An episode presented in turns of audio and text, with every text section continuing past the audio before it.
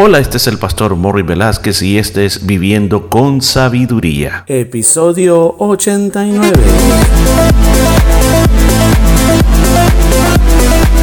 Y en el programa de este día estaremos aprendiendo cómo aplicar la sabiduría de Dios a nuestra vida a través del libro de Proverbios. Muchos consejos muy hermosos basados en la palabra de Dios. Todo esto y mucho más en Viviendo con Sabiduría. ¿Qué tal? ¿Cómo se encuentra? Que la gracia de Dios esté sobre usted. Aquí estamos en otro día dispuestos a seguir creciendo por medio de la palabra de Dios. Qué bendición que tenemos las sagradas escrituras y poder tomar consejos muy sabios de ahí.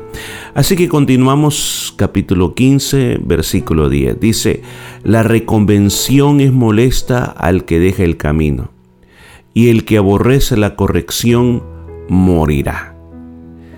Mire lo que nos está diciendo este, este versículo de la palabra de Dios. Para el que se descarría, para que para aquella persona que tome el camino equivocado, hay una disciplina, hay una corrección que se le da a esta persona. O sea, cuando, cuando alguien quiere ayudar a esta persona que vuelva al camino, y cuando se da esa corrección, es molesta. Y no se mira como algo que, que el momento la persona disfruta, pero es molesta, pero es necesaria.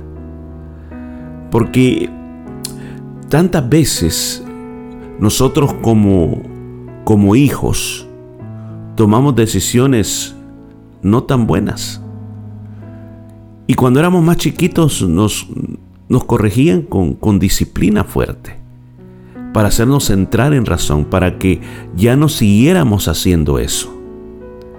Y hoy ya de mayores nosotros agradecemos esa corrección que se nos hizo. Seguimos creciendo en la escuela también. Yo no sé cuántos muchas veces no llevaron los deberes y, y recibimos dura disciplina. Yo recuerdo que una de las cosas que a mí me motivó a estudiar mucho era en una clase y dijeron de que iba a haber examen. Y la verdad que yo no estudié para ese examen. Y cuando estamos todavía en la primaria y cuando regresamos al día siguiente, la profesora estaba tan enojada al ver los resultados. El que mayor nota había sacado era 5, imagínate, de 10 preguntas, el mejor fue 5. Y el resto solamente había sacado una, dos, yo creo que yo saqué tres. Imagínense, increíble. Tres respuestas buenas y el resto malo, todo malo. Entonces la profesora para solucionar el problema comenzó a llamar a uno por uno. Y eran aquellas épocas en que las profesoras andaban una regla bien grande que le llamaban los metros de madera. Y entonces dijo, ¿cuántas malas tenés? Ah, le, me acuerdo que le dije yo, tengo siete. Ok, pone la mano. Y comenzó una, dos, tres. Y eso ardía mucho. Después de, de que terminó de dar con la regla, la mano parecía que se me iba a caer. Pero claro, en aquellas épocas no había que uno iba a quejarse con los maestros, sino que era normal eso. Así que dijo la profesora, mañana voy a repetir el examen, así que estudien. ¿Y usted qué va a creer lo que hice? Es estudiar. Y en el siguiente examen saqué nueve. Imagínense. O sea, me motivó, me motivó la profesora, pero claro, me tuvo que disciplinar para que hiciera lo correcto. Pues de la misma manera aquí habla tanto a las personas que quieren ayudarle a otros a encontrar el camino. Que muchas veces tú puedes hablar y hablar y hablar y la persona no escucha. Entonces muchas veces necesita confrontación, necesita disciplina para que la persona entre al camino. Porque dice, y el que aborrece la corrección morirá. O sea que es bueno ser corregido. Es bueno que nosotros seamos corregidos de parte de Dios también. La corrección a nosotros nos ayudará a encontrar el camino nuevamente.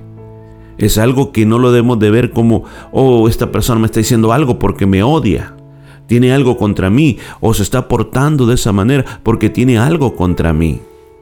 Porque muchas veces, escúchame, muchas veces hay que, hay que ser duro para que la persona encuentre el camino y pueda volver al punto donde tiene que estar. Y de esa manera va a ser ayudada de una manera muy grande. Por eso en la Biblia uno encuentra que Dios con el pueblo de Israel lo corrigió muchas veces severamente, lo desterró muchas veces para que entendieran que estaban en mal camino, para que se volvieran a Dios. Lo tuvo que hacer. Y cuando ellos se volvían a Dios, Dios los libraba de sus aflicciones. Veamos el siguiente. El Seol y el Abadón están delante de Jehová. ¿Cuántos más los corazones de los hombres? Muy bien. ¿Qué significa el Seol y el Abadón? Son dos palabras para hablar de la muerte y el sepulcro. Dos palabras que están hablando acerca de eso. Miren, lo vamos a poner de una perspectiva más correcta. Cuando se habla del Seol, esta palabra Seol se inspiró en algo que pasaba en Jerusalén. El Seol, o en el Nuevo Testamento, también se le llama el Hades.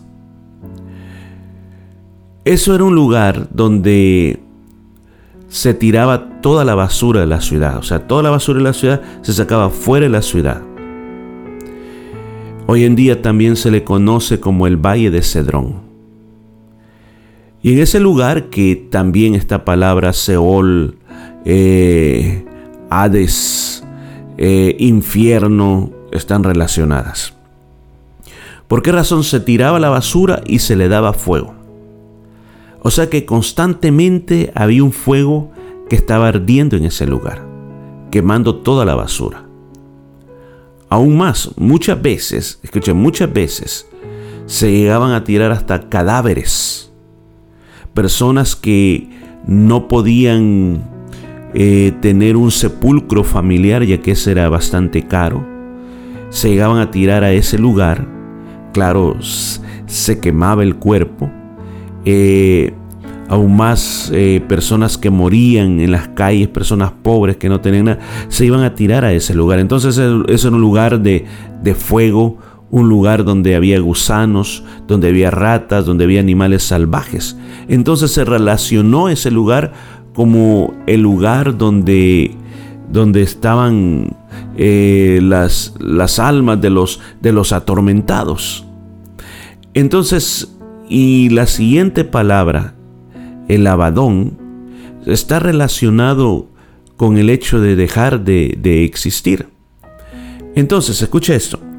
Lo que el Señor está diciendo de que delante de Él, lo que es el castigo o la recompensa eterna, el Señor lo conoce, como posteriormente se conoce como el seno de Abraham, el paraíso de Dios o el infierno. El Señor los mira, los conoce, están delante de Él, Él sabe lo que es, lo que hay, y luego dice, de la misma manera, el corazón humano está abierto delante de Él. Así como el Señor también sabe el día que vamos a morir, el día que, que nosotros vamos a dejar de existir, pues de la misma manera Él conoce lo más profundo de nuestros corazones, Él conoce lo más profundo de nuestros pensamientos, sabe qué es lo que hay dentro de nosotros. O sea, no podemos esconder las cosas profundas que hay dentro de nosotros. Aún más, aquí tengo que agregar que se creía, o sea, se creía, o bueno, se cree todavía, algunas citas bíblicas, que el infierno está en lo más profundo de la tierra según nos dice una de las cartas del apóstol Pedro. Pues así como es tan profundo, pues así los pensamientos del ser humano son tan profundos y Dios puede ver hasta lo más profundo de los pensamientos del ser humano. Versículo 12 dice, el escarnecedor no ama que le reprendan, ni se junta con los sabios. Mira, aquí volvemos a ese punto de la disciplina, al punto de la reprensión. Ya se dijo, escuchen, ya se dijo que es necesaria para volver a ser a la persona, volverla a traer al camino. Pero una persona que es insolente, una persona que es burlona, una persona que es escarnecedora, cuando le reprenden, odia, odia, pelea, se separa de esa persona, le hace problema y se le vuelve enemigo. Escúchame bien, hay otro, otro proverbio que dice que cuando, cuando tú eres, cuando dice, cuando al sabio se le reprende, ese sabio ama a la persona que le reprendió. Pero cuando eres escarnecedor, pues el caso va a ser diferente, vas a traer guerra y ni se va a juntar con los sabios. O sea, por instinto no busca a la persona sabia, sino que por instinto va a buscar una persona necia, una persona impía, una persona escarnecedora, porque ahí se sentirá bien.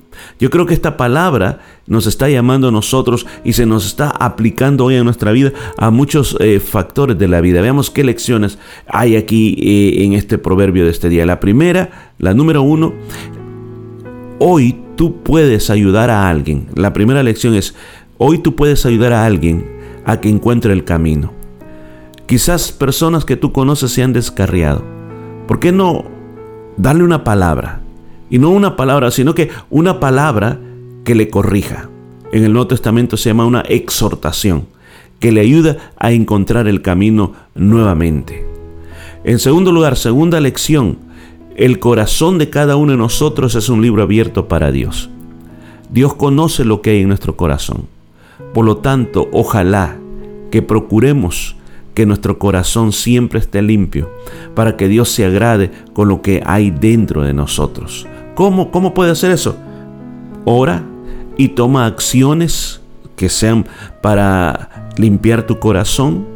Y en tercer lugar, pídele al Espíritu Santo que te ayude a tener una vida limpia. El Espíritu Santo está para ayudarnos en nuestras debilidades. Y por último, por último, yo creo que la tercera lección que nos da es, ama que te corrigen. Vas a ver que hay personas que te aman mucho y esa corrección que te dan es para que tú seas una mejor persona. No deseches ese consejo. Busca la compañía de aquellas personas que te edifican mucho, que te dan palabras que llenan tu corazón. Así que, bueno, vamos a llegar hasta aquí y vamos a continuar el día de mañana. Y esto fue todo por este día. Nos escuchamos el día de mañana.